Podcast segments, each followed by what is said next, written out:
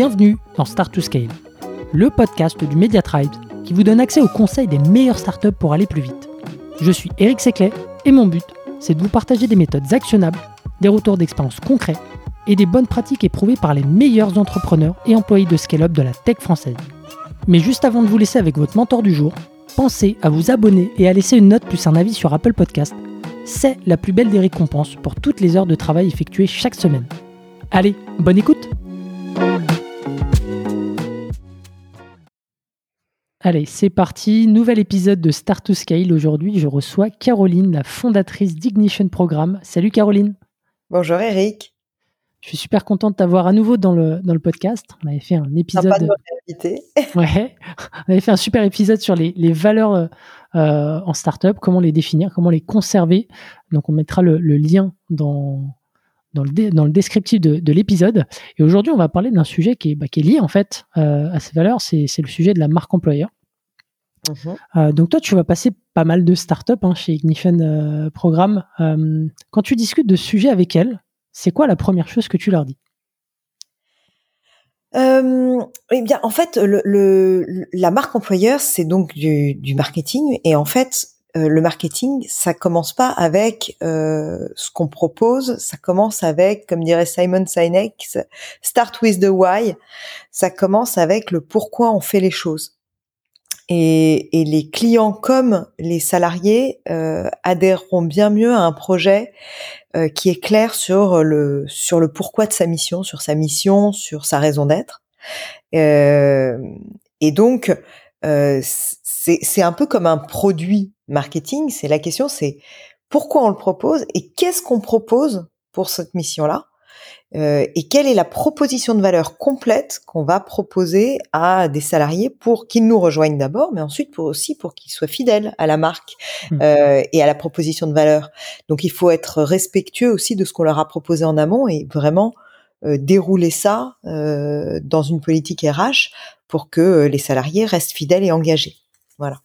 Ok, j'aime bien ce, ce, rapprochement avec, euh, avec le marketing.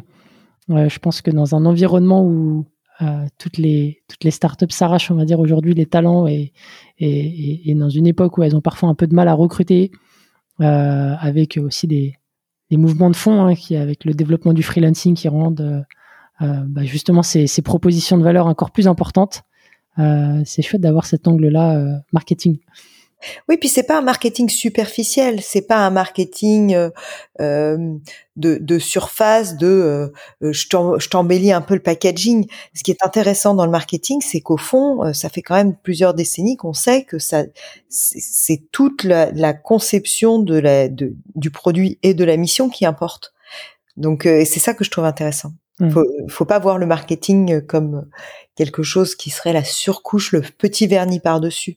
Et en l'occurrence, quand on parle de marque employeur, le, la petite surcouche, ça pourrait être euh, les tickets resto, euh, le baby foot, etc. Ça, c'est pas intéressant. Ce qui est intéressant, c'est qu'est-ce qu'on propose comme proposition de valeur. Mmh. Ouais, c'est, c'est vraiment le, le, fondement et je sais que tu vas revenir là-dessus euh, après. Bon, euh, si on rentre dans, dans, le vif du sujet, tu as parlé de Start with Why, euh, tu as parlé de proposition de valeur. Donc il faut il faut être euh, on va dire le plus clair, lisible possible euh, mm. sur le sujet. C'est quoi tes recommandations pour euh, les personnes qui nous écoutent Comment est-ce que comment est-ce qu'on peut s'y prendre pour construire cette marque employeur? Ouais, et en fait cette mission, ce why, il va falloir que comme un positionnement marketing, il soit clair et, et il soit euh, différent de celui de vos concurrents. Donc il faut être à la fois authentique dans son why, mais en même temps il faut être, il faut pas chercher à plaire à tout le monde, quoi. Donc euh, et pour vraiment avoir cette idée de positionnement, donc d'être authentique et lisible. Et, moi, ce qui me paraît intéressant, c'est euh, de démarrer par un travail sur la raison d'être de l'entreprise euh, et un travail sur les valeurs parce que finalement le why il se trouve autour de ces deux concepts mmh. euh, sur euh, la raison d'être euh, on a la chance dans les startups et les scale-up d'être encore relativement proche du de la du moment où le projet est né et des fondateurs euh, et ce qui va être intéressant du coup et plus facile que dans un groupe qui a 150 ans,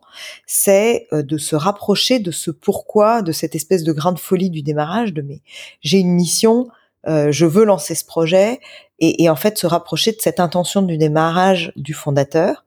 Donc aller rechercher auprès du fondateur, ou les fondateurs peuvent eux-mêmes chercher en eux-mêmes pourquoi ils ont lancé ce projet, et ensuite ne pas oublier de sonder les équipes pour euh, comprendre pourquoi elle, elle se lève le matin aujourd'hui. Parce que si la boîte, une scale-up, a déjà 5, 6 ans, peut-être 10 ans, euh, le collectif s'est emparé de cette mission et l'a peut-être fait évoluer. En plus, par ailleurs, si une, une scale-up a 10 ans, en 10 ans, le marché, il a changé. Les mmh. problématiques auxquelles on a envie de répondre, elles ont changé. Donc cette mission que l'on a, il est important de la, de la verbaliser pour les équipes. Et c'est important aussi pour les clients, hein, mmh. mais c'est important pour les équipes aussi. Euh, donc moi, je le comment, c'est vraiment un travail du fondateur. Proposer ce travail à des, enfin, proposer cette cette histoire de pourquoi je l'ai lancé aujourd'hui, pourquoi, qu'est-ce qui m'anime, à des groupes de travail en interne qui vont réagir euh, sur ce que ça leur fait, eux, euh, comment ils le ressentent, est-ce qu'ils sont loin de ça ou pas. Et ensuite, le fondateur peut reprendre la main pour trouver une formulation qui euh, permettre d'avoir une espèce de signature pour l'ensemble de l'équipe, enfin une espèce de, de je n'irai pas jusqu'à dire un slogan, mais disons une, une phrase, quelque chose d'un peu synthétique qui permette de fédérer les équipes. Mmh. Le deuxième travail que je propose, c'est de travailler sur les valeurs. Alors, je vais pas y revenir parce qu'on a fait un podcast là-dessus, c'est un sujet fort long, que tu me détesterais d'être trop bavarde sur le sujet. Mais euh, peut-être, comme on vient de sortir un outil, je suis un peu attachée à, à, à remettre, à reproposer ça parce que on vient de sortir un outil qui s'appelle le, le BAP, euh, qui est un, un, un baromètre d'alignement personnel. L'idée, c'est de, euh, c'est un outil gratuit, hein, et, et, et, en fait, ce que je trouve intéressant là-dedans, c'est que ça se base sur des valeurs universelles. Et moi, ça m'a été très utile là ces derniers temps quand on l'a utilisé pour nous, parce que ça permet de regarder les valeurs que notre boîte euh, privilégie, notre collectif privilégie par rapport peut-être à des valeurs qui que d'autres privilégieraient. Et, euh, et ça permet, euh, par exemple, de, de montrer qu'on a un positionnement, puisque en gros, on a retenu neuf des valeurs universelles sur lesquelles on, on, on va se positionner. Donc à chaque fois, euh, euh, le, le, salarié va dire, pour moi, ce qui est important, c'est ça. Il va dire aussi, je sens que le collectif, pour lui, cette valeur, elle est importante ou elle n'est pas importante, et à quel point c'est important pour moi que ce soit aligné entre la boîte et moi. Et donc chaque salarié va faire ça. Et en fait, ce qui est très intéressant, c'est que du coup, on peut voir son positionnement justement. On peut voir que par rapport au reste du marché, ben ma boîte, par exemple, Ignition Programme, mm-hmm. a un besoin très très fort d'équité. Et, et, donc, et, et sur d'autres valeurs, c'est peut-être important, mais peut-être moins important. Et ça va dicter un, ça, ces valeurs-là sans que j'ai besoin de l'outil, elles ont toujours dicté notre politique RH. Mhm. Mais elles vont aider ensuite à faire des choix euh, peut-être plus clivants, peut-être plus positionnants, euh, et qui vont après être explicables aussi aux équipes. Parce qu'on commence par le why, mais après, il faut bien proposer un, un package RH complet qui est le produit, la, la proposition de valeur, et ensuite le communiquer. Hmm. Donc tout ça, c'est plus simple si on sait aussi comment les autres se positionnent ou quelles pourraient être les, les autres politiques que l'on pourrait proposer parce que les valeurs seraient différentes chez quelqu'un d'autre. Ok. Et euh, pour rebondir sur, euh, sur des éléments que tu as, évoqués, euh, je vais commencer par la fin. Le, ce baromètre, le BAP, c'est, c'est, il, il, prend quelle forme? Comme tu l'as dit, c'est quoi? C'est trois questions. Tu le fais. C'est un, test qui prend grosso modo 15 minutes. Euh, et en fait, chaque euh, euh c'est fait pour être réalisé par les salariés. Donc chaque salarié va répondre sur l'ensemble des valeurs. Donc c'est le modèle de Schwartz hein, qui est un modèle euh, universel euh, ou qui tente de l'être, mais il est il est il est quand même bien maintenant reconnu comme fonctionnant dans diverses cultures également, etc. Donc sur euh, neuf thèmes de valeur, euh, on évalue à chaque fois euh, est-ce que cette valeur est importante pour moi en tant que salarié? À quel point pour moi c'est essentiel de bosser dans un, un univers qui valorise ce truc-là? À quel point je pense que le collectif le valorise et agit en conséquence, c'est-à-dire pas uniquement dans les mots. Mmh. Hein. Et enfin, est-ce que c'est important pour moi que les deux soient alignés. Parce qu'après tout, euh, dans ma vie privée, ma vie pro, je peux aussi avoir des exigences qui sont différentes. Voilà. Et, et ça, ça permet de regarder comment euh, déjà comment le, les valeurs du collectif sont perçues, mmh. voir s'il y a beaucoup d'écarts, voir si euh, notre collectif il est il est il est effectivement cohérent par rapport à ces valeurs. Est-ce qu'on a su recruter des gens qui partagent très fortement les mêmes valeurs ou est-ce que c'est un peu dilué? Voilà, parce qu'après pour la marque employeur, ça va être important. Ça, plus mmh. c'est plus c'est cohérent, plus le positionnement va être clair. Mmh. effectivement, et tu l'as dit tout à l'heure, faut être authentique, et le fait d'être authentique et transparent sur ce qui est important euh, rend les, valeurs euh, clivantes. Euh, et donc derrière aussi tes, ton comportement. ok. Et, sur sur le, le, travail fait en amont avec bah, le le ou la CEO et, et les collaborateurs. concrètement, tu vois, pour le le, fondateur, euh, c'est quoi? Il prend un, papier, un crayon euh, et, il commence à travailler dans son coin. Enfin, concrètement, comment ça se passe? Comment est-ce que tu vois les choses? ce que je ce que je te disais, c'est je vois trois étapes. Une étape où le fondateur travaille dans son coin pour essayer de se remémorer euh, qu'est-ce qui était vraiment important de résoudre comme problème et d'apporter au monde au moment où il a monté son truc Et qu'est-ce qui est aujourd'hui devenu très important, parce que ça bouge aussi ces choses-là, de le proposer à des groupes de travail qui résonnent. Alors moi, ce que j'aime comme technique, c'est ce qu'on appelle le 2-3-1, c'est-à-dire, alors, bon, ça, je, je vais pas rentrer dans, dans tout le détail de ces techniques, mais en gros, c'est de faire réagir un groupe de travail sur ses émotions quand il entend ça, et de dire ce que ça lui fait comme émotion d'abord, et comme euh, écart ou au contraire cohérence par rapport à ses propres valeurs qu'il a envie d'être. Euh, donc il y a, un, y a un tour de table comme ça de bah moi ça me met euh, ça, ça, ça m'enthousiasme vachement de t'entendre dire ça parce que ça correspond à mes valeurs par exemple donc les gens vont répondre comme ça ou à l'inverse ah ça me rend hyper triste parce qu'en fait je réalise que euh, ce qui me gêne, c'est que ça et ça, on n'est pas en phase, tu vois. Et d'avoir des, des, des, petits groupes de travail qui vont raisonner là-dessus. Et de prendre toute cette matière, de, de les faire euh, raisonner aussi entre eux là-dessus. Noter tout ça, et ensuite le fondateur, il prend tout ça et il en ressort quelque chose de euh, plus succinct, une phrase, un paragraphe, quelque chose qui définit la mission aujourd'hui. Mmh. Ça, c'est pour la raison d'être. Pour les valeurs, j'y reviens pas. On a fait tout un podcast là-dessus, mais il y a une méthode qui est de, du même ordre, hein, euh, mmh. la même euh, la même logique. C'est-à-dire qu'on écrit une première base, on fait réagir des gens, et ensuite on, on retravaille la, la, formulation, parce que la formulation, elle se fait pas à 50. Mmh. Ok.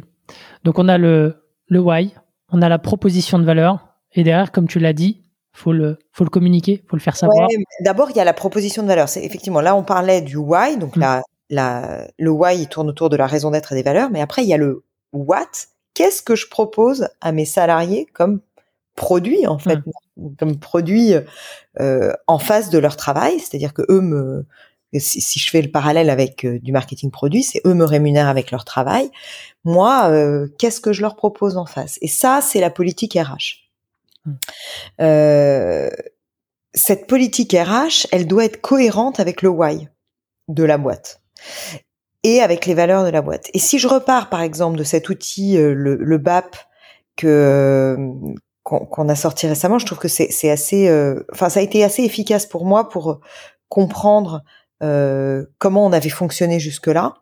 Si, si je repars de ce BAP, nous donc je disais, on a une une, une valeur très très forte parmi ces valeurs universelles qui est l'équité du fait que on a cette valeur très très forte et avant d'avoir mappé ça sur Schwartz, on, avait déjà travaillé tous les ans sur des grilles de salaire. Euh, enfin vraiment, on retravaille le sujet en permanence pour essayer d'avoir le truc le plus équitable possible, pas égal, équitable. L'équité, c'est la, la capacité quand on, enfin, l'équité, c'est un, un, sentiment très subjectif. Est-ce que j'ai l'impression que c'est équitable dans ma boîte? Sauf que ce n'est pas que subjectif, c'est aussi avoir un référent un peu euh, légal de euh, quand, euh, si si je trouve pas ça juste, je peux me référer à, bah, par exemple, à une grille de salaire. Mmh. Et là, je sais que euh, du coup, ça va, je, je pourrais, j'aurais la possibilité de défendre mon cas. Ces grilles de salaire, on les a énormément travaillées. Et donc, et, on a toujours refusé de euh, céder à des négociations de euh, oui mais sur le marché je vaux tant etc ce que j'ai compris en faisant le BAP et c'est pour ça que je t'en parle c'est que en fait c'est une histoire de positionnement. C'est-à-dire que si on avait été une boîte dans laquelle la valeur euh, réussite par exemple avait été très très très forte et la valeur équité beaucoup moins eh bien il aurait été absolument normal de ne pas refuser des candidats super forts sous prétexte qu'ils rentrent pas dans notre grille de salaire. Hmm. C'est super bien dans ce cas-là parce que l'équipe, elle est, elle est soudée autour de cette idée qu'il faut d'abord réussir. Et si la personne en face, elle a réussi à faire des super négos sur le marché, eh ben, so be it. Voilà. Hmm. Et donc, c'est juste pas la même proposition de valeur RH que ce que nous on propose. De la même façon, je peux pas proposer chez moi des abonnements euh, de gym euh, parce que le problème de l'abonnement de gym, c'est qu'il ne concerne que les sportifs. Et du coup, comment je fais pour avoir un équivalent qui ne concerne que les non sportifs mmh. et qui euh, ne permet pas de cumuler. tu vois, ce serait quoi? C'est un abonnement cinéma, mais alors du coup, tu peux être sportif et mmh. cinéphile. Enfin, tu vois, donc ça marche pas. Et donc, du point de vue de l'équité, c'est c'est beaucoup plus solide quand tu proposes une politique RH dont tu as compris les fondamentaux et le why et, et, et, que tu agis vraiment en fonction de ce truc-là. Hmm. Et une fois que tu as ta proposition de valeur, alors que tu construis pas en une fois, hein, ta politique RH, c'est quand même euh, c'est quand même euh, un, un, truc un peu un peu lourd à construire. Et, et d'ailleurs, il y avait un exemple dont je voulais te parler, qui était le l'exemple de Odoo que j'avais entendu en podcast, euh, qui disait que eux ils avaient une une politique RH euh, vraiment à la carte. Donc eux à mon avis, ils ont une valeur très très forte de liberté. Mmh.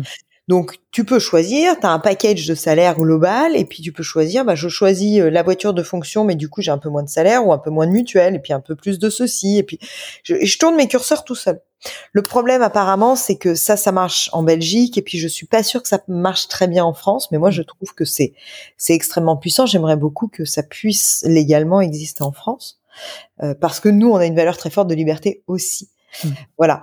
Maintenant, euh, maintenant, l'idée, c'est surtout d'avoir une politique RH qui soit cohérente avec ta mission et tes valeurs. Comme ça, ton positionnement est clair. Et effectivement, après, euh, tu me disais bah, le how, euh, comment le faire savoir, hein, donc le why, le what et le how. Et comment le faire savoir euh, Eh bien là, euh, je trouve que c'est très efficace aussi de pouvoir se raccrocher à ses valeurs, c'est-à-dire de pouvoir dire, euh, bah vous voyez, on n'a pas pris d'abonnement de gym parce que on a fait un travail sur nos valeurs et on sait que en fait ce serait très heurtant pour une grande partie des salariés que de voir un, quelque chose de proposé qui n'est pas euh, accessible à tous. Hmm. Voilà. Donc, ce que je dirais, c'est sur le how. Il y a deux, il y a deux canaux. Il y a l'externe et il y a l'interne. Si je prends euh, l'externe, qui est donc pour recruter, mhm. euh, il y a l'idée de communiquer sur son why, sur sa raison d'être, pour attirer des gens qui vont être plus passionnés aussi par la mission. C'est important. Euh, il faut choisir les bons canaux, évidemment, euh, de communication. Alors, euh, nous, on travaille beaucoup avec Welcome to the Jungle, qui est un excellent canal de communication pour sourcer des candidats. LinkedIn également, qui est très mhm. efficace. Mais de la même manière que dans toute com produit, communiquer sur la mission est vachement plus efficace que de communiquer sur euh, l'avantage euh, gym ou euh, ou euh, type de locaux ou, euh, ou, n'importe quoi que, que, vous allez proposer. Parce qu'en fait ce qu'il faut montrer c'est la cohérence. Hmm. voilà. Et après je trouve intéressant aussi en externe comme en interne de montrer des exemples concrets de la manière dont le collectif vit ses valeurs et, et, de ce point de vue, je trouve que l'interview aussi des candidats qui se sont montrés intéressés par la mission et par les valeurs de la boîte. Euh, L'interview permet, enfin nous on a une, dans dans le process de sélection une interview valeur qui permet de parler des valeurs de la boîte et donc euh, moi dans cette interview ce que je fais c'est que j'évoque les valeurs mais surtout j'évoque les moments de la boîte qui moi m'ont particulièrement touché et qui me et qui me rappellent à quel point ce collectif vit ses valeurs au quotidien. Et après, je propose au candidat de me dire ce que ça lui fait, ce que ça lui évoque, et de me parler lui de quelque chose qui le touche sur ce thème, cette valeur-là. Mmh. Euh, et, et, en fait, c'est super intéressant comme discussion parce que d'abord, ça permet aussi, ça permet d'une part de montrer que ces valeurs-là, c'est pas que des mots, c'est aussi des actes. Ça oblige le candidat en face à se poser la question de savoir, au-delà des mots qu'il se donne comme valeur à lui, est-ce qu'au fond, il a des expériences dans lesquelles il a euh, euh, véritablement incarné euh, les valeurs qui, en théorie, lui tiennent à cœur? Parce que ce travail de savoir quelles sont ses propres valeurs personnelles, il n'est pas simple.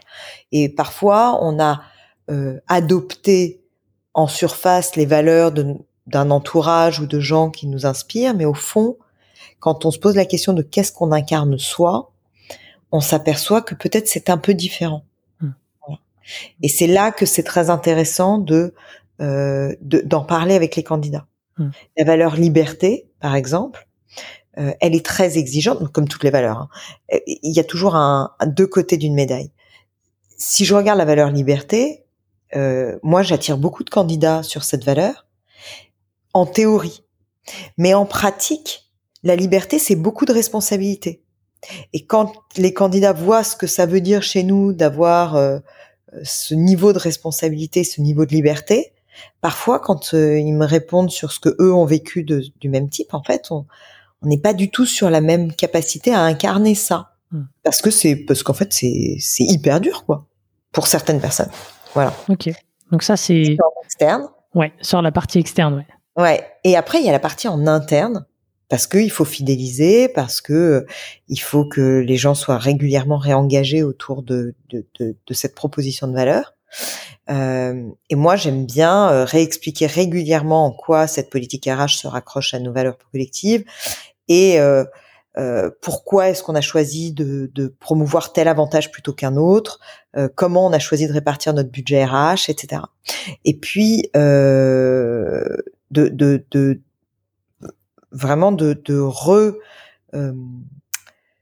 de recommuniquer sur la philosophie globale de ce de ce dispositif quoi de montrer que c'est euh, que c'est pensé et c'est incarné par le collectif mmh. voilà, et que ça se veut cohérent de telle manière en fait que les gens qui évoluent aussi parce que les, la boîte évolue les gens évoluent tout ça c'est vivant hein. il y a rien qui est figé ni la boîte ni les gens puissent aussi se repositionner se dire est-ce que c'est encore le bon moment pour moi d'être dans ce collectif là mmh.